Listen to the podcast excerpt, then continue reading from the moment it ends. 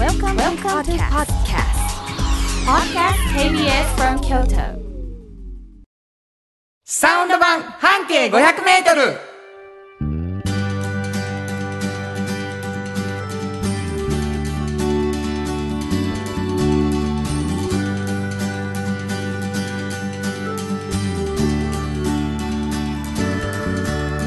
こんにちはフリーマガジン半径500メートル編集長の炎上真子です。サウンドロゴクリエイターの原田博之です。2月10日になりました。はい、いやーうねん、バレンタイン前ですね。あほんまや。うん、バレンタイン前って女の人どんな気持ち？私はもうチョコレートが美味しいものがいっぱい売ってるので、本当に嬉しい気持ちですね。全然普段ほら。食。べれるっていう気持ち？ちょっとあの京都にないね。あの チョコレート屋さんのがいっぱいこうデパートで出回る時期やし、うん。まあ、自分でも作るけどまあ、そういうちょっとあの甘いもん好きとしては最高ですよね。はい。はい、えー全く異性にあげる話にならなかった、あそういうこともありますけどもう今や もう多くの人にねあの食べて食べてっていう感じです。ねん！はい。はい、えーというわけでございまして、はい。えーそれでも男子は楽しみにしてたりするものでございます。バレンタインでございますが、はい。えープレゼントに関してなんですけどね、うん。えーお便りが来てるんです、はい。ジンさんありがとうございます。ありがとうございます。原田さん炎上さんスタッフの皆さんこんにちは。こんにちは。いつも楽しく聞いています。はい、半径 500m のフリーマガジン希望うん、炎上さん1月27日放送のバス停当てクイズは比較的簡単でしたが面白かったです。本当に？ありがとさて半径 500m の、う。うん、えーフリーマガジンのプレゼントですが希望されてるわけですけどねこの方、はい、はい、フリーマガジンを希望されてるんですプレゼント、うん、そのジンさんからお二人のサインにしてはどうでしょうか？ええ。はいうの来ました。あ、どう？そんなん欲しいんですかね、サイン、ね。あの僕は生きってますから あの生きったサインをもちろん書かせていただきますけども、はい、あの炎上真子のサインはそのままいくと炎上さんの持ち物みたいな ただ名前書くっていうね 可能性が可能性があります。けども、はあとなんかちょっと真子みたいなちょっとかっこいいやつにしていただけるんですか？いやいやいや、そんな。アーティスティックなやつにいやいやいや、普通あののですけど。時々あのもう裏面の一番下に綺麗に炎上真子って書いてもうその人の冊子みたいにね、はいはいはい。しそういうかねなことはいね、しかねない。あの、そんなんでよければ書きますけど、そんなん欲しいかな。やってみます、はい。えっとサイン付きキャンペーンやってみますので いるんかな？欲しいなと思う方っていう感じなんですけど、えっとちょっと初めて聞いた人ははい。何を言ってんの？になってるかもしれませんのですが、はいサウンド版半径 500m という番組でございまして、はい。今プレゼント希望されたのは実は半径 500m というフリーマガジンなんです。はい。園長さんはそのフリーマガジンの編集長さん。はい。これどんなフリーマガジンでしょえっとですね、これはあの京都に本当にたくさんあるバス停から一つ選びましう、て、うんうん。そのバス停を中心に半径500をまあ歩いてね、うん。であのうわあこの人面白いなっていう人を見つけて、うん。まあ取材をするんですけれども、はやっぱこう取材の中でね、本当に貴重な話をお聞きすることになるんですよ。なるほどでそれをいっぱいこうしたためてる本なんですけどね。したためてんねんなはい。ほんまにあのしたため続けておられましてですねはい。これしたためんのにも努力してはるわいうのがね記はい事から一発で分かるフリーマガジンなんですが、うございます。はい。これ編集長したため切れてへんのちゃうかとうんうんうんいうことで、うん。あのこぼれ話ラジオでしてもうたらいいんちゃうっていうので始まったのがサウンド版半径500ではい。なのでフリーマガジン読んで聞いていただくとより面白い。っていうね、いうことなんですけど。あるいはこのラジオ聞いた後にフリーマガジン読むとめちゃ面白い、うん。そういうことが起こってるわけですが、はい。えーまあ、この番組が始まってみたら炎上さんもう一つフリーマガジンを出しておられる、はい。おっちゃんとおばちゃん、はい。これはどんなフリーマガジン？これはねあの誰しもおっちゃんとおばちゃんという年齢になるんですけれども、まあ、そういう年齢に達している方が、うん本当にこう仕事面白いなと毎日、まあ、仕事があるから充実してるのかもしれないみたいなねそんなこと思われてるような方が、まあ、本当に私の周りにはたくさんいらっしゃってどうん。そういう人に、まあ、そうなる秘訣というかねど。んな風な紆余曲折があってそうなったかみたいなことを、まあ、お聞きしてる本なんですけど。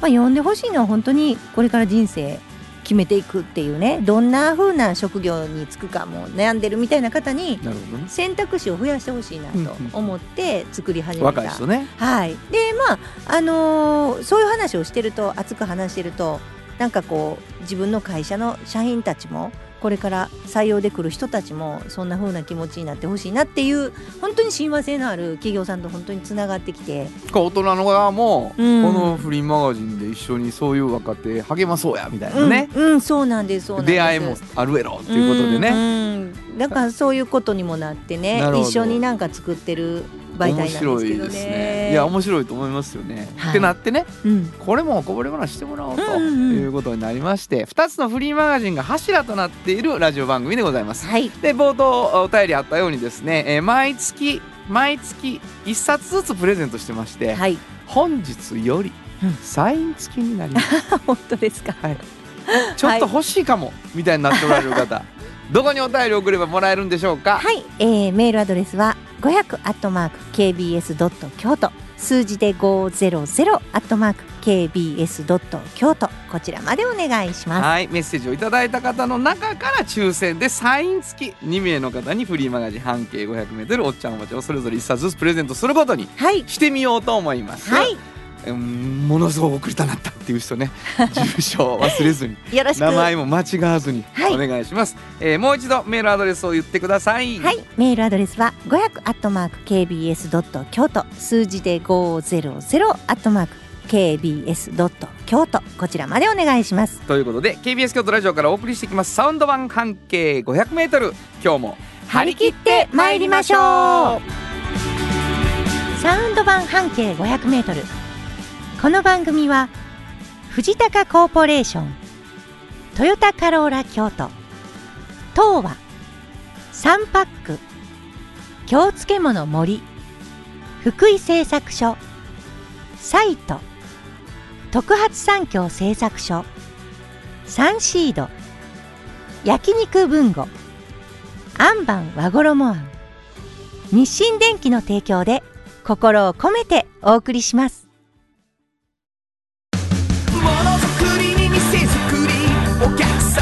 様の欲しいを届けるカンパニー。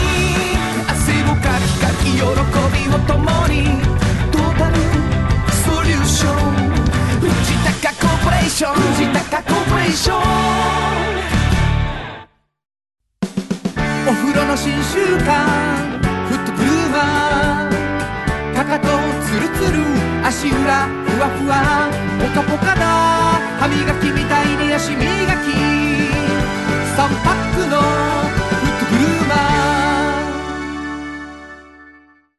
畑から始まる森の漬物素材と向き合い気持ちを込めてつけています。明日食べても今日漬物。京都で漬ける京漬物。森福井の安全弁はオーダーメイド。あらゆる流体の圧力を逃がします。世界のエネルギーインフラを支え新しいエネルギーにも挑み続ける。福井製作所。新庫編集長の今日の半径500メートルこのコーナーでは京都市バスのバス停半径 500m のエリアをご紹介するフリーマガジン半径 500m 編集長炎上真子がページに載せきれなかったこぼれ話をご紹介します。はい。あのー先ほど紹介したように一つのバス停を中心に半径 500m で、はい、えー歩いて回ってそして面白い人、面白い店、えー何か哲学がある場所うん。みたいなものをね、紹介しているというフリーマガジン、はい。その中から編集長が、うんもうたくさんある中から選んで今からこぼれ話をしてくださるんですが、はい。その場所はまあどこかのバス停がきっかけで見つかったわけです。うんうん。なので、えー以前はですねバス停をお教えせずに、うん。最後に言いますよとバス停は、はいはい。だけど話聞きながらどこのバス停かこうちょっとみんなその考えてみてくださいよと。はい。いうねバス停当てクイズがうん。このコーナーついておりまして。はい。で最初にバス停当てクイズのためのヒントを編集長にもらうというのが流れでした。はい。ところが去年ぐらいからちょっと、うんいやバス停当てだけに限らないよと。うん。今日はお店の名前でクイズだよとか、うん。えー編集長の采配でうん。クイズの種類をいろいろ変えると。そうなんです。それはもうはい炎上さんの方からのお願いがありまして、うん。うん私できると、うん。いろんなクイズ出せると。そうです。いうことになっております。うん。今日どんなクイズ？今日はねバス停です。バス停なんです。ちょちょちょ今日はねもう今、あのーもう本番ちょ待って待って待って、なんで今日はねじゃないね、うんあなたがバス停当てクイズ以外にしたいって言って、そうですよ。バス停当てクイズにしたことがそうです。ここ今んとこどうですか？あんまなかったですか？打率3割いってないんじゃないかな？そんなことないです。でも今回はバス停です。どうしてもバス停でバすです。このバス停を当ててほしい。バス停当てクイズのヒントです。はい。あのー最近ちょっと優しいなんかヒントがちょっと増えてたので。ゆ噂です、うんうん。うん。なので、えーそうですね。ちょっと難しく、えー例えば60年代70年代にこのバス停の付近にはね、えー京都大学の大学生同志社大学の大学生ほ立命館大学の大学生大木高校の高校生などがこう闊歩していた場所なんですよね。はいこれがヒントです。まあもう絞られてはそうです。あの前半で言った大学はね要するにその60年代から70年代ここら辺にキャンパスがあったんです全部ね。わかりますか？だからやっぱりそういう土地柄のとこなんですよね。はい。はい。おおむね行ってるでしょ？はい。そこの？はい。そのバスその辺のバス停をちょっといろいろ思っといてください、はい最後に答えをお教えします、そこの何を今日は？えっとねあのちょうど1年前ぐらいにね、うんうん。あの閉店になったお楽器屋さん吉谷楽器っていう楽器屋さんがあるんですよね。そこですかそうなんです。もうやっぱりあのこのバス停のねバス停コラムとしてふさわしくて、私あの本当に何年も前なんですけれども訪れてであのおさむさん田中治さんにね、はいはいあの話を聞いたんですよ。もうお亡くなりになったんですけど、息子さんがしばらくやってはったんですけど、ちょうどあの一年になりますか？閉まって。そうですうねちょうど一年になるので。まあミュージシャンにとっては京都の名店ですよ。うん。ね。で奥さん息子さんもやったあたり息子さんがまあ海外に行かれてあの亡くなった田中さんの、えー奥様がずっと最後は引き継がれてたんですよね。うん。あそうはい。なんです。でまあもう数々の京都のミュージシャンが、うん。この吉谷楽器には本当に行っていてね、はい。まあ、ギター最初のギターはここで買ったんですとか直してもらいましたとか、はい。もう本当に思い出深いところだと思うんですけどもともとこの田中治さんっていう人はあのフラメンコギタリストだったんですね。はいはい。でも夢を途中で断念して、まあ、楽器屋さんをこの土地で始めるっていうことなんですけど、はい。まあ、創業当初っていうのがもうちょうど学生運動の真っ只中でうん。でもう本当にもうこの大学も近かったもんですからもうバリケードバーって張って学生がバーって来てみたいなそういうのがもうこの前の景色やったそうなんです、ね。なるほど。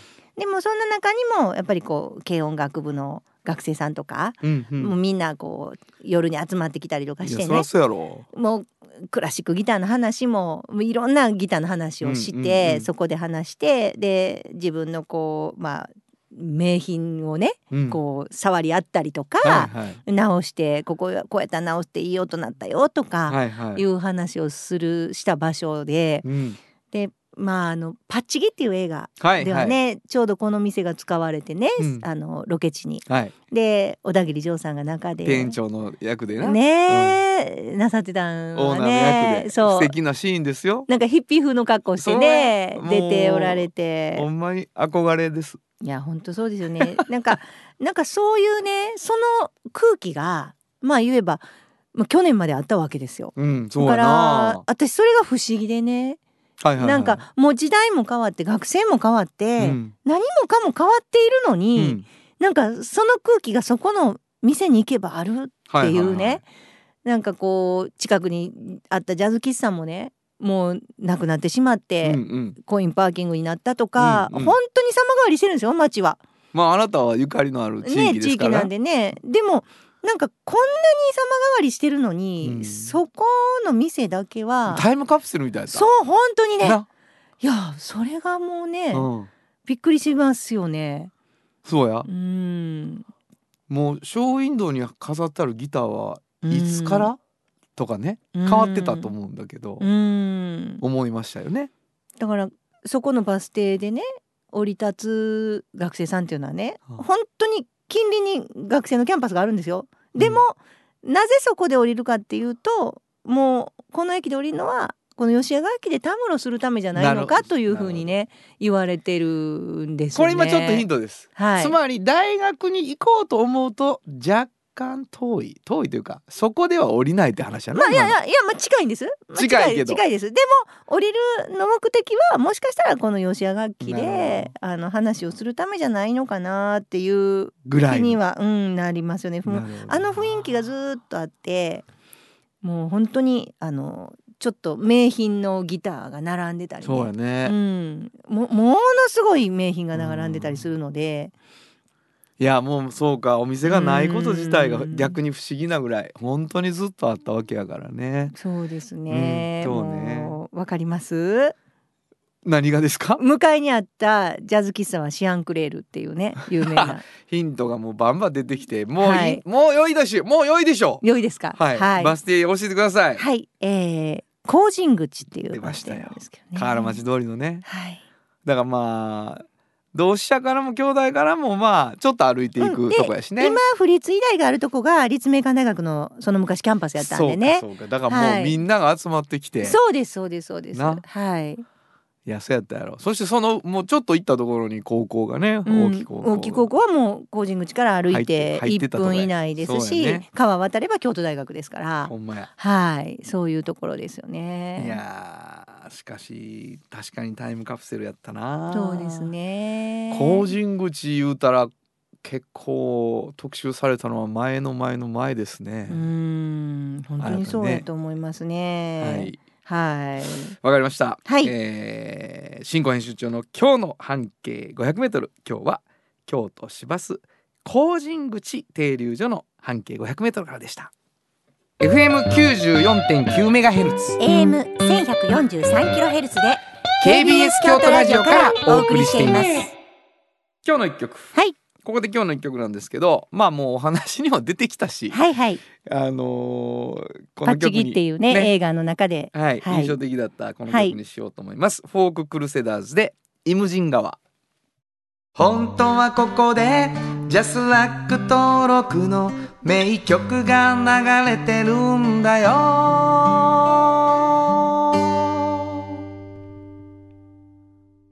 この曲とラジオははいグッとくるな。本当に。だってこの曲で。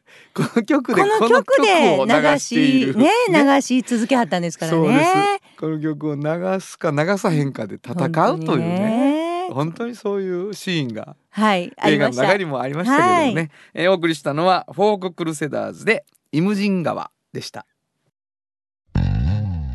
と支えて未来を開き京都で100年超えました。大きな電気を使える電気に変えてお役立ち。お役立ち。みんなの暮らしをつなぐのだ。日清電気トヨトヨトヨタカローラ京都。カロカロカローラカローラ京都。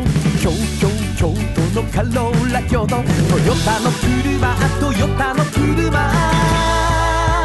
大体何でもあるよトヨタカローラ京都童話の技術力で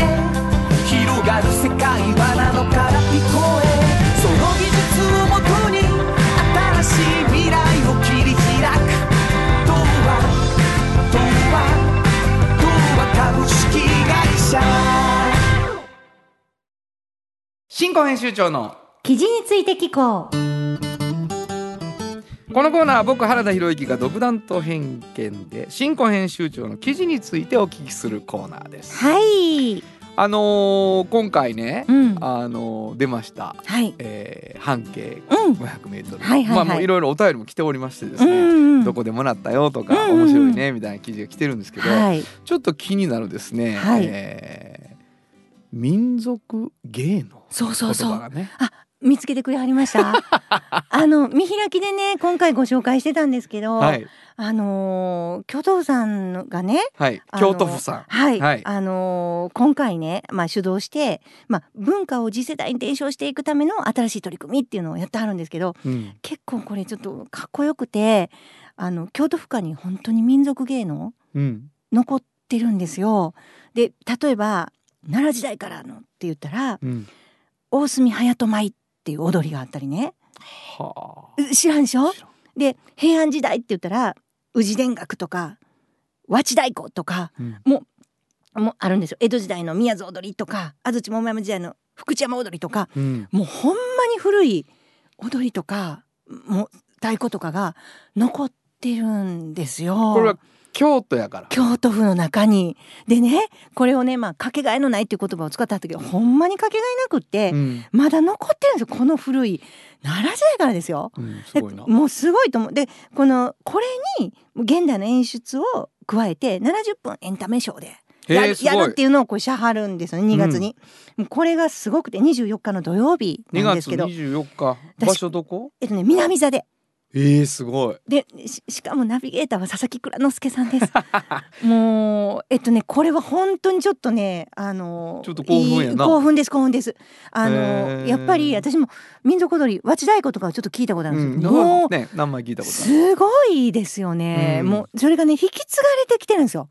なるほど。地元の人によって、うん。まあ、み皆さん一回これねちょっと見ていただきたいです。もう光とか音響とかもだいぶちょっと演出加えられてて、うん本当にエンターテインメントのショーになってるので、うん。ぜひともね見てほしいなと。これ見に行きたい人どうしたらいいんですか、えっとこれねあのうちのね例えばば、あの本からだったらあの QR コードがついてるのでそこからももちろんいけますし「今日の輝き2024」って入れてもらったら、えーこのページがあって、えーちゃんと購入ページが出てきます。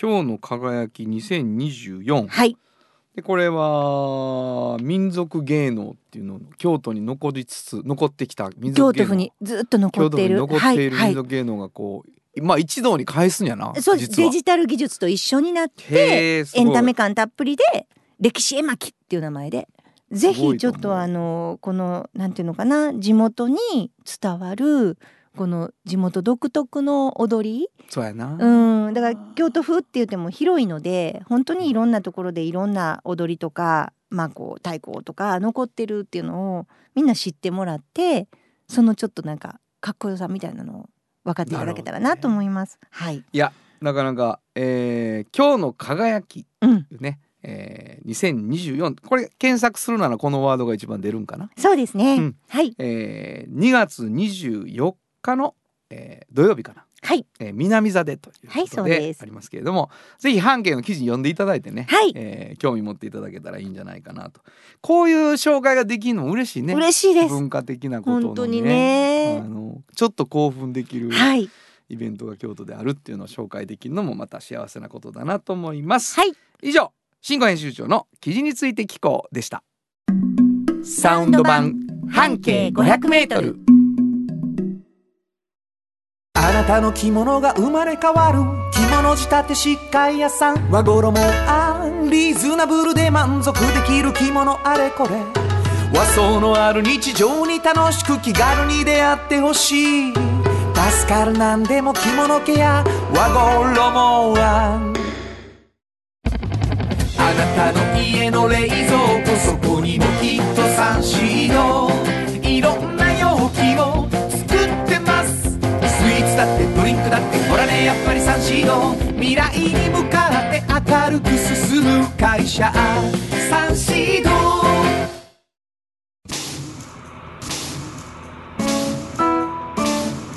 これからも薄い金属の板であなたの思いを形に。薄い束ねウェーブアッシャーの特発産業製作所三輪くんが佐賀広沢で野菜を作りながら営む会社サイト。不動産を通して豊かな暮らしをご提案。三輪くんが彩りの里を届ける会社サイト。おっちゃんと。おばちゃんこのコーナーでは仕事の見え方が少し変わるフリーマガジン「おっちゃんとおばちゃん」の中から毎日仕事が楽しくてたまらないという熱い人またその予備軍の人々をご紹介しているんですけれども、はい。えー最近はですね、うん。本当にあのー紹介したい方を実際に来てもらうとはい。いうことが増えておりまして今日も、えーリアルうん。に来ていただきました。自己紹介お願いします。アイデアウーマンの清川佳代子です。ようこそようこそ。あはりがとうございます。い。もうね、何をされているのかが名前だけでは何もわからない アイデアウーマンってね、はいわからないですよね。あの私実は何回か清川さんのことはちょっと心にすごくズシーンって残ったので、もうなんていうのかな、こちらのラジオでは言ったことはあるんですよね。そうだからアイデアウーマン聞いたことあるぞ、うんまあリスナーの方の中におられるはいそうですか。はい、はいありがとうございます。印象的やからな、うん、何をなさってますか？あの漆のアートの価値を高めたいと言いますか、はい。うんその作ってる方の受け取る価値が高まることを願って活動してまして、うん。私はあのコーディネーターという形で、漆のアートその伝統工芸というよりも、うん。どちらかというとこう現代的うなん。アートで、漆でこんなん作ってくれへんうんこんなんできないってうん。そういうお客様がいらして、これまで世の中になかったようなうん。ものをうん。こうそのお客様のこんなん作ってほしいっていう情熱と、うん。実力があったりその素晴らしい技術をお持ち世界的にも活躍されているような作家さんをおつなぎして、なるほど。あの職人さんにも入ってもらったりしてその漆という伝統技術を使っこう現代的なうん。そのアート作品、うん。もう世界に本当に一つしかないようなものを一緒にお作りしているこうコーディネーターです。だから漆に清川さんがもう一回心を奪われてしまったんですね。どうしてももう漆でやるっていうことなんですね。本当に奪われてしまって、でまずそのまあどんな時にどんな風に漆に魅了されたのかを まず聞きましょうよ。はい。はい。はい、あの外資系の航空会社の乗務員をしていた時に、うん。あの通訳ガイドうん。英語はいはで通訳ガイドという資格を取りまして、はい。というのがあの日本のことについて、うんうん。こうお客様から聞かれ聞かれたりするても全然何も知らへんなって思ったりしたことがあって、うんというのと、まあ、英語力を高めたいという気持ちがあって、うんうん。まあ、勉強してはい、国家資格なんですけれどもほその通訳ガイドの資格を取りまして、ど、はい、それでその後あの兼業をしながら、海外のお客様を、まあ、あのと一緒にお茶室にうん。入ることが、まあ、何度かありまして、それであのお茶室に入ると、うん。こうまあ、お道具うん。を拝見するんですけど、そのお茶道具のお茶が入ってるお夏目うん。なるほど。が、こうとその拝見こう手をついて、うん。まあ、こう拝見するんですけれどこうだんだん物じゃなくて、うん。その漆器がうん。人みたいに見えてきて、これねわかります。私ね実は漆好きな人みんな言うんですよ。あ。本当ですか、だってほやっぱり。らインタビューした時にいた林さんもそうですよ。あうん。のね漆がねびっくりするでしょ。人に見えるって言うんですよ。えあの漆作品が。これはあれで。すよね。夏目というのは人のお茶を形をしてるわけではないしいえいえお茶を入れる入れ物なんですけど、物よそれがねずーっと見ているとね人物じゃないのかというように思えてくるんですね。命が宿っていてしかも、ね、そうなんです。その物に物に命が、まあ、宿るうんって日本,、ではありますけど、うん。特にお茶室のそのお夏目ですとお私服というそのお洋服、うん。絹のお洋服をがかぶせてあったりもしますしもう人やもんね説明がほとんど。お洋服。お洋服になってるから、うん。あそうですね、うん。洋服うん。お和服っていうのかな、うん。それでさらに名前もついてたりするんですよ。へー。名。っそれでそのこういう言われのこれこれこういうところでまあ育まれたというか、うん。まあ、誕生したお道具でこういう名前がこういう由来でこういう名前がついてますっていうようなお話を聞いてるともうどんどん人に見えてくんじゃない？もう人でしかない。だからそういう風になってくると、もうこれを作ったまたその人をものすごく尊敬してね彼女は。なるほど。この作家さんがね、まあ、こういうものを作ってらっしゃる方がいることをまず知ら知らしめたいししかもそういうものってなかなか伝統工芸だけではねなかなかそのうん日々暮らしていくっていうのは大変なので何か本当にそういうものが必要な人と間に入って力になりたいと思ったんですよね。そうなんです。それでも大富豪でもないのに そうなんです。あのアイデアウーめっちゃ庶マンを民なのに。でアイデアウーマンを立ち上げてね。漆アートの価値を高めるためのうん。にうん。まあ一つコーディネートしてはるんです。私はコーディネーターになるでって決めたってことですね。そうです。そうですね、うん。そうですね。でいろいろな機械をね今だったら例えばポルシェのね、はいはい。ポルシェを買われる方がいっぱいいらっしゃるところで一つねポルシェの形をしたいや先日ものを作ったり。私それを見させていただきまして。すごいでしょ？素晴らしかったですよ。綺麗。ね。それであのざいます。清川さんと一緒にね。うん。その清川さんが紹介したい作品、うん。アートアートをねあの展示するお手伝いをちょっとさせてもらった、僕も。うん。はい。であの説明をするときにうね、ん。まあだから人の紹介してはったわ。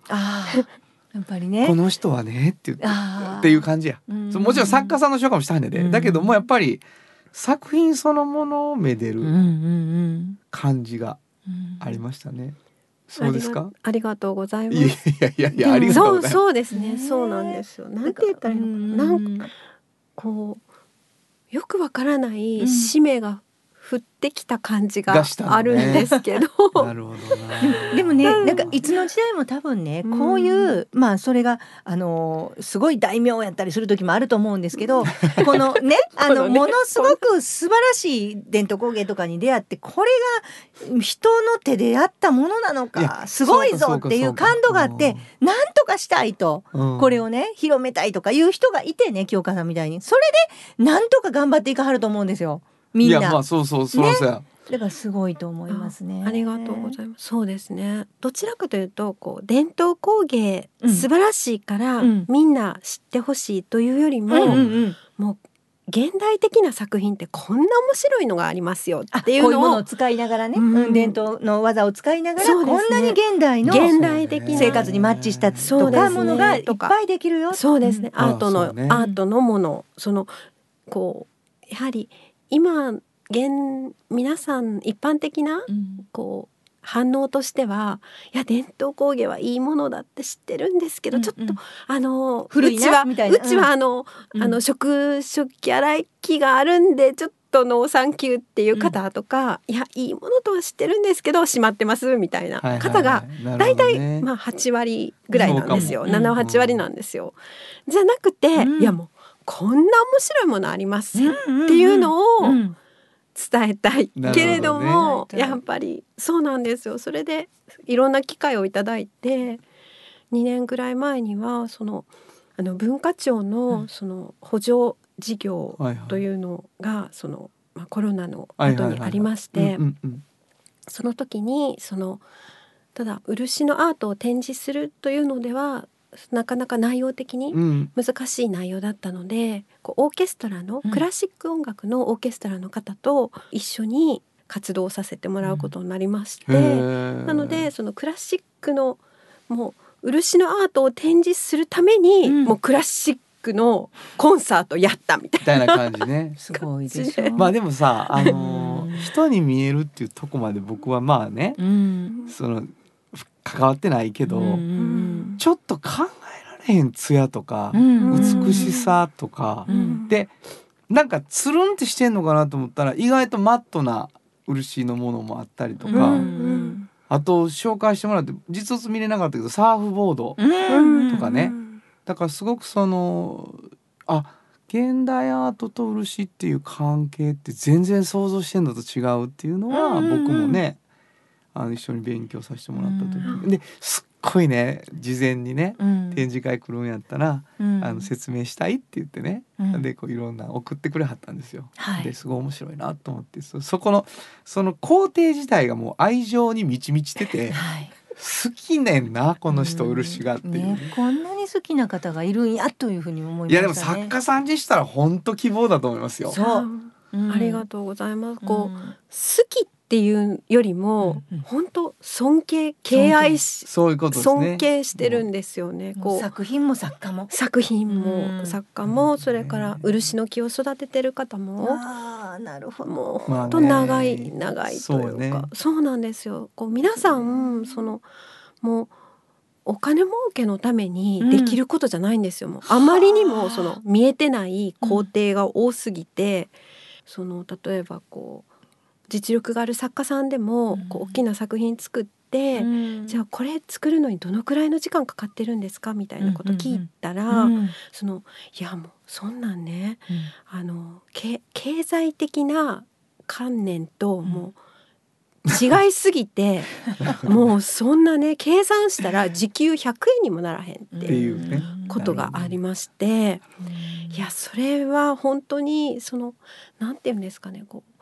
価値をもっとものすごい価値がある。うん、だからお金とかじゃない価値ですよね、うん。作品の美しさとか。で,、もやっぱあの、うん。今ねいいろいろそういう時代になってきてると思います。ね。あの違うベクトルでうん。豊かさとか価値を見出していかないといけない時代やから、うん。京香さんみたいな人は本当に貴重なんですよ。いやもう、うん。あの重々伝わっているし、うん。あの漆に興味持ってもらった人いるおられるんじゃないかなと思うんですけどね。うん。あのせっかくラジオ来られたので、うん。うん。うん何かそのリスナーの皆さんにお伝えしたいこととして何かありますかって言ったら能登のことを気にされてて。そうですよね。でそれをその自分の漆と漆アートを使ってうん応援できないかっていうことを今考えてるっておっしゃってた能登にも漆の職人さんね。本当に多いからね。そうなんですよね。そのこともすごく大きいことですもんね。はい。であのー漆のこうアートの、えー待ち受け画面作ったりとかはい。そういうデザイナーと一緒に組んでうん。というようなこと,、ね、ことを考えているということなのあでとオンラインのズームとかの背景になるようなものも出していこうかなという。でこれもあのまだこれからゆっくりゆっくり考えていかはると思いますのでですね、アイデアウーマンというので調べていただいてそのサイトに見に行っていただくとこれどんどんそのそういうアイデアが形になっていった時に関わっていただけるんじゃないかなっていうことそうですすね。あのもう一回ちゃんと言いますと、えっと携帯電話の待ち受けになる画面とか、はいオンラインズームの背景みたいなものが漆のアートでできているものをえっと一応販売オンラインでされて、それがえっと能登半島の震災の募金になるということですね。はいはい。でそれがえっとまだできていないけれどもアイデアウーマンのサイトの方でおいおい後々、はい。あの、、はい。ろいろとあのデザインが見えてくるので、はい。そしたら購入できると。皆さんに協力してほしいとはいいうはい。感じですね。はい。はい。えーもう時間が来てしまってるんですけども、うん。何かリスナーの方にありますかね？そうですね。このおっちゃんとおばちゃんの趣旨から言うと、うん。どんなにつまらない仕事だとしても面白いなって思えるところがあったりそれから後々に、いやこんなこの例えば私だったらこうコピーをひたすらコピーを取るとか、うん。そういうお仕事をしてた時もあるんですけど、そういうこともいつか何らかの形で役に立ったりするから何ですかね。あ炎上さんが、うん。あのご本のうん。あの中でおっしゃってたみたいに、うんどんな仕事を選んでも正解なんやよっうんていうのをうんすごい実感してます。ありがとうございます。うん嬉しいです。進行泣きそうみたいなね、う。えーことでございますけれども、もうすごい清川さん。いはいや嬉しいです。ありがとうござい呼ばれた理由が明確でした。というわけで、そうだすいませんそれともう一つなんですけど、はいただしすっごい辛います。うんし環境、うんうんうん。例えば何ですかねこう言葉の暴力が降ってくるようなとうんうんうんうんかそのその人として大切にされなさすぎてる環境があってすごくちょっとあまりにも辛いなと思ったらぜひ逃げてほしいなああ私も思います。思います私も思います。それは思います。うん本当にそうやと思います。もえっとうもうワンコーナー行きそうな面白い話になったんですけど、まあ時間が来ていますね。いいやではいも本当にね。そうだね。でもすごいは大事なメッセージをいただいた。どんな仕事を自分がいいと思ってたらどの仕事を選んでも私は正解と思ってるんで、うんこういう仕事にするべきやとかないと思ってます。うん。わかりましたはい。はいえーもう一度お名前いただいていいですか？はいアイディアウーマンの清川佳代子です本日はありがとうございました。ありがとうございました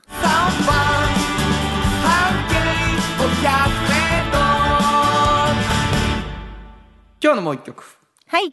ここでもう一曲なんですけど、はいえー清川さんが本当にあの最後帰る時にね、うん。えっ、と逃げるのも行動ですってうんいうことを言いたかったですっておっしゃってたんですけど、はいはい自分が辛い時にもよく聞いたとおっしゃってた曲をリクエストされましたので、はいこの曲を聴いてください辻井信之さんの演奏するベートーベンピアノソナタ第8番悲壮第2楽章本当はここで Just Like 登録の名曲が流れてるんだよ。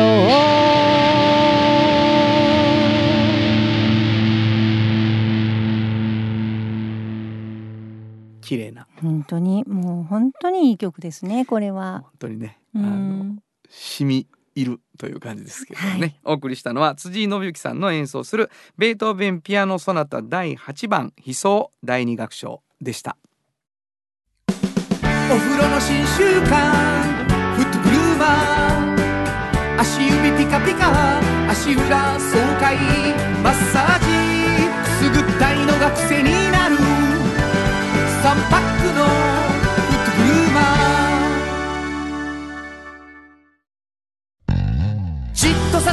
未来を開き京都で100年超えました。大きな電気を使える電気に変えてお役立ち。お役立ち。みんなの暮らしをつなぐのだ。日清電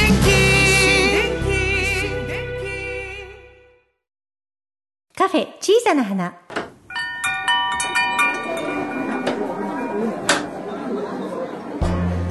この店を切り盛りするのはおしゃべり好きな店主と聞き上手なスタッフの2人だけ。いつもこの空間にはおしゃべり好きなお客様が絶えることはありません。さてさて今日のお客様からはどんなお話が飛び出すのでしょうか？いらっしゃいませ。まずはお名前を頂戴してもよろしいでしょうか？はい、えー、皆さんこんにちは。トヨタカローラ京都の田中でございます。ようこそ。ようこそ。いらっしゃいました。ありがとうございますもうね、はい。あのーこれね、はい。うん。えー初めて聞いてくださってる方、はい。うん。普通だったでしょう登場が、えー実はですねお便りが来ております。ありがとうございます。えーおかめんこ SOS さん。ありがとうございます。いつも楽しみに聞いています。トヨタカローラ京都田中さんがされた1月登場の MC を楽しく聞きました。ありがとうございます。素敵な MC でしたがその後原田さんが「これはテイク4です」と言われたので 田中さん苦労されたんだなと思いました。お願いがあります。テイク1から3までを NG 集として流してください楽しみにしています。もうねあのーまあ月1ゲストの田中さんでございますけれども、毎回、えー工夫を凝らした登場をしていただいてましてですねはい。あのー前回まあ比較的頑張ってね、はい。お芝居していただいたんですけれどもえーっとこのお田中さんの登場、みん。な楽しみにしてるんですけど、時にはノーマルにということでございまして、実は今日田中さん開口一番、うん。ちょっとね今日は相談があるんです。リスナーの皆さんに、リスナーの皆さんに相談があるということなので、はい。ちょけてる場合ではなかったんでございます。そうですね。聞きましょう。はいもうあのリスナーの皆さんも、うん。もう仲間なんです。うんうんうん。おどうしたどうした？そうなんです。青春っぽいもんになっとるやない。かはいわかりました。なので、うん。ちょっと皆さんにご相談させてもらいたいことがございます。はい。はい。察するに。はい。まあまあボッチャのことなんですよ。うん。ボッチャのこと。でした。僕といえばボッチャなんで。なんやろう？んうんあのーまあ話せば長くなるんですけども、うん。まあちょっと短めに、ううんんとどうやったら、うん。私どもの、うんえートヨタカローラ京都杯、うん。えー京都ボーダレスボッチャ大会をうん。はい。もっと盛り上げられるだろうかとうん。いうことなんですね。早い話が、ね。シンプルな質問がございました、今だから何年もやってて人数はものすごい増えてむちゃむちゃ増競えい合い。増えてきたんですよ。うん。であのボッチャ人口も明らかに増えてはきてるんですけども、はいで技術も上がってきてはる参加者さん、そうですね。私たちも上手くなりました。本当に、うん。本当にあの、お世辞じゃなくて、うん。原田さんも遠慮さんも、うん。むちゃむちゃ馬なってはるありがとうございます。ありがとうございます。はい。うん。でそこもうん。ちょっと一つ、うん。あのなんていうんですかね、うん。問題とは言わないんですけど、うん。悩みの一つなんですごめんな、うん馬なりすぎてな、ちょっと実力差がもそうなんです。あのあのね、うん。原田さん炎上さんだけが上手くなったわけじゃないんですよ、うん。みんながね。みんな上手なってるんうですよ、そうだね。だけど初めて来た人はうん。やっぱりちょっとあれっていうさ、うん。そうなんですよ。ことも起こってるかもしれん、確かに。確かにだからね僕らが行った時って、うん。最初の時ってほんまに、あ今日勝てたけど勝てへんかったんや。っうんうん。て思ったけど、はい。もうあまりに実力差があると、うん。うん。これ勝てへんやん。っそうやね。なんかっていうことが起こる起こるかもしれん。そうそうそうそう。うん皆さんがうん。一番最初にうん。思ったこと、うん。うん。いやが逆皆さんが上に行ってしまったので、うん。もしかしたら失われてるかもしれなでい。今年初めてやる方が、うん。あれ？なんか実力差がこれいるの？みがあるの？あるの？みたいなね。うん。うんこれちょっと途中ですけどね、うん。うん。一応初めて聞いておられる方もおられるかもしれないですけど、はいボッチャという非常に面白いスポーツを、はい。トヨタカローラさんが非常に応援されていて、うんうんうん。でこれ応援している中でですねトヨタカローラ杯というのを年に1回やられるようになったんですそうね。なんですよ。やってるんです。うこれもうあのボーダレスということでもともとパラリンピックの競技なんだけど、はい。そのそういうふうにパラリンピックで出て出出ていく人たちもそうだし、うん。もう全然関係がない人たちもみんなボッチャというところでつながって、うん。もう誰でもええよと。っていうことでやる。老若男女やれ誰でもるしかもはい。それができるスポーツやということを、そうなんですよ。ね老いも若きも。ねいろんな方が、うん。で最初は、まあ、1年目2年目ぐらいは、まあ、皆さんがそこまで、うん。あのなレベルが高くなかったんですそうようん。でだんだんねやっぱり皆さん一生懸命練習もしてくださって、うんうんわかるうまなってきはったんですよ、ほんまに。うん。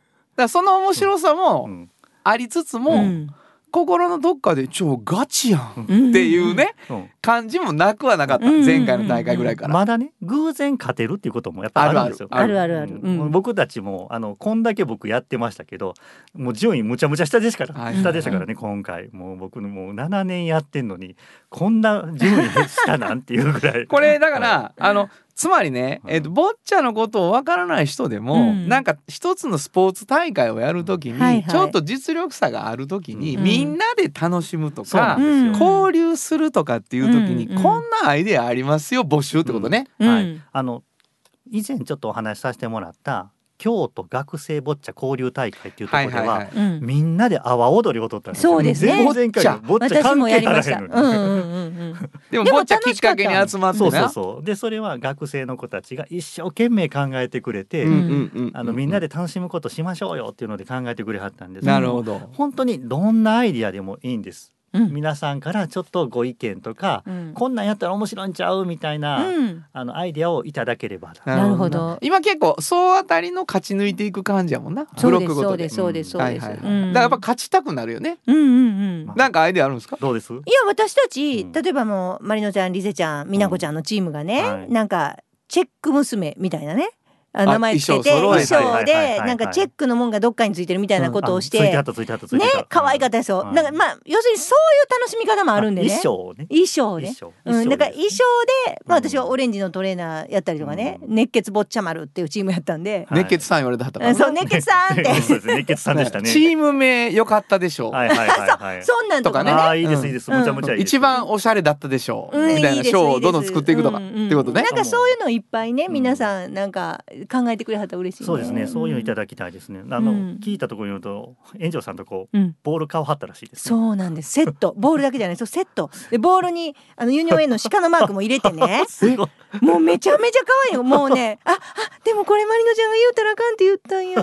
内緒で練習したいから、絶対にこれ買ってることを会社で言ったらダメですってマリノちゃんが私に言ってたのに言ってしもた。あれこれやばもうあのあれですか？はい。あの乗せてしまう流乗せれで。てしまう流れ。すいまマリノちゃんごせんマリめんね。ノちゃん。はいというわけでございましてね。はい。えーもうひそこそ練始めてる人がいます。はい。困りますそんなことされたら。困らへんねでも。もうね第5回もやりますんでね、はいはいあやはい。12, 12月にもやりますんで。12月にやる。12月はい12月にやりますんということでこれもう力を貸してください皆さん、はい。あのーこういう盛り上げ方あるで、うん。こういう交流あるで、うん。実力差差があってもこんな楽しみ方あるでっていうアイデア募集、はい。はい。でボッチャを経験しておられる方はその中でのアイデアでもいいしボッチャのことは分からへんけど知ってるでみたいなことでもいいもちろんもちろんもちろんです、はい。そして知らない人はぜひ大会に出ていただきたいと、はい。あなたのアイデアが反映される大会になるかもしれない、はいということでございいやまして。ー上手にわかりますね。何がですか、うまかったね。今うまかったですよね。今うまかった。おーちょ待って待って。今うまかったもんえーえー喋ってる途中に褒めるとかないから、えーなんか、はい。あのーそのボッチャをね、はい。ずーっと一緒に盛り上げてくれるトヨタカローラ京都さんと一緒にやっておられる、そうですね。えあの京都障害者スポーツ振興会さんっていうところと、い、つも私どもボッチャを一緒にさせてもらってるんですけども、はい。えそちらからちょっとねーお知らせがある？おそうなんです。お知らせとこれもお願いやね。そうですね。はい、あのー京都ではですね、はい。えっ、と天皇杯うん。第35回全国車椅子駅伝競争大会というものがうん。3月10日にはい。開催されます。うんはい。うん。あのこここのですねボランティアスタッフさんが今非常にちょっと少なくて足りてない。困足りてないんです。困ってあるんですね。はいはいはいはい。うん。でそちらからあの、もしよければあのご協力いただけないでしょうか、うんうん。ということをあの聞きまして、はいはい。あのちょっと皆様あのもし3月10日うん。都合よければですね、こちらのボランティアとしてご参加いただけないかなと。うんうんうんこれどこに連絡したらいいんですか、こちらはですね、はい。えー全国車椅子駅伝競争大会実行委員会さんというところがあるんですけども、お電話番号が、はい。はいえー、075はい。はい712はい、うん。6006はい。はい、もう一度言いますね。はい。お電話番号ゼロ七五七一二六ゼロ六。はいはい。3月10日に行われる全国車椅子駅伝京都で行われますので、ぜひ協力していただいてってことですね。そうですね。で、3月6日水曜日のはい18時半から20時の間で、はいえー説明会がございますので、あこのボランティアスタッフさんの。ねはいはいはいまずはですね、うん。えっとこちらお電話いただいて、あのボランティア参加したいですっていうことをおっしゃっていただいて、その後このえっと説説明会。明会の方うん。ご参加いただければと。説明会は障害者スポーツセンターであるんですか？そうですね。はいえっわかりました。とはい。はい、えー、大丈夫です。3月6日、えー、夕18方、そうですね。夕方6時半から8時。はい、京都市障害者スポーツセンターさんの会議室で、はい。えー説明会は開催されます。はいわ、はい、かりましたぜひ協力してもらってそうですね。ね、えー、ぼっちゃも盛り上げていただいているので。もう原田さんとか炎上さんの生活圏をささっそうと駆け抜けていかはるんで。すよ。そうですね、駅伝やからね。国際会館からね。そうそうそう銀閣寺行って今出川行ってね、そうですね。最後新西京国まで行くいうね。はい、はい。ぜひぜひ楽しみでご協力よろしくお願いいたします。はい、わかりました、はい。えーお知らせとお願いばかりありましたけれどもね、ボランティアやっていただく、そして、えー、ボッチャ大会に対するアイデア、お待ちしております。お便りお待ちしております。はいえーもう一度お名前をください。はい、トヨタカローラ京都の田中でございます。えーエンディングはテイク2でございました。えーまたのご来店お待ちしておりますあり。がとうございましたサウンド版半径500メートル FM 94.9メガヘルツ AM 1143キロヘルツで KBS 京都ラジオからお送りしています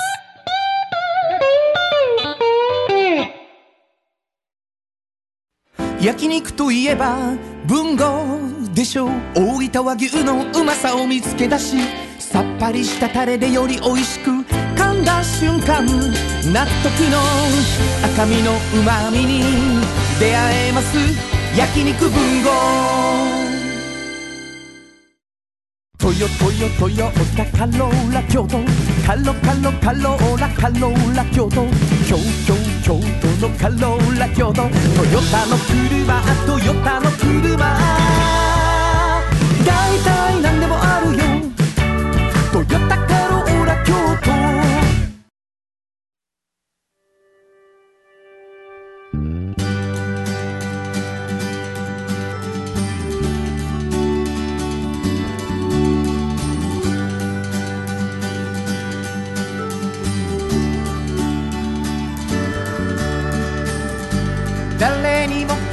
かれずそこにある。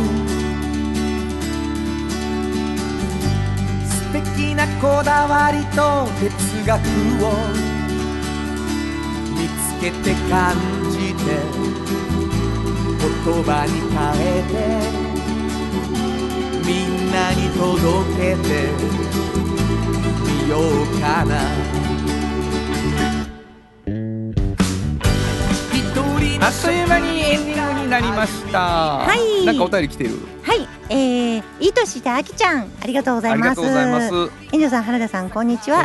いつも楽しいおしゃべりと素敵な音楽で癒されていまあすりがとう。原田さん風邪が治って安心しました ごめんなさい。1月の歌も素敵でしたありがと原田さんにお願いがありますう。はい。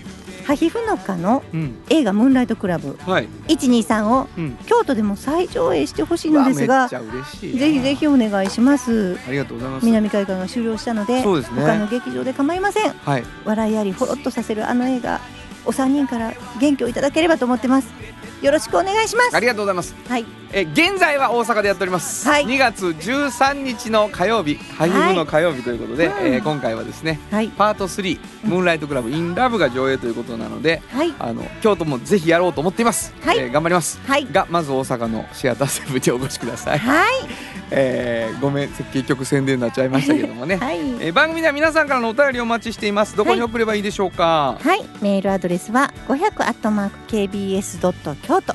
数字で500アットマーク KBS ドット京都こちらまでお願いします。メッセージをいただいた方の中から抽選で2名の方にフリーマガジン半径 500m おっちゃんとおばちゃんをそれぞれ1冊ずつプレゼントしています、はい。今は2人のサインがついているということになっております、はい。希望の方どんどん送ってください、はい。もう一度アドレスお願いします。はい、メールアドレスは500アットマーク KBS ドット京都数字で500アットマーク KBS ドット京都。こちらまでお願いします。ということで午後5時からお送りしてきましたサウンド版半径 500m お相手はフリーマガジン半径500メートル編集長の炎上真子と。サウンドロゴクリエイターの原田博之でした。それではまた来週。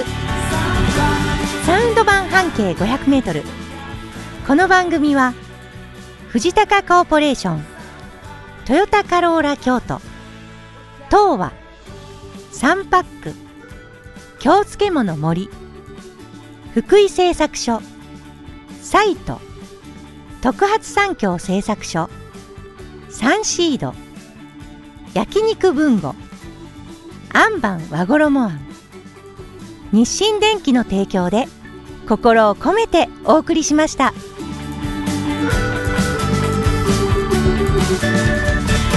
たった半径500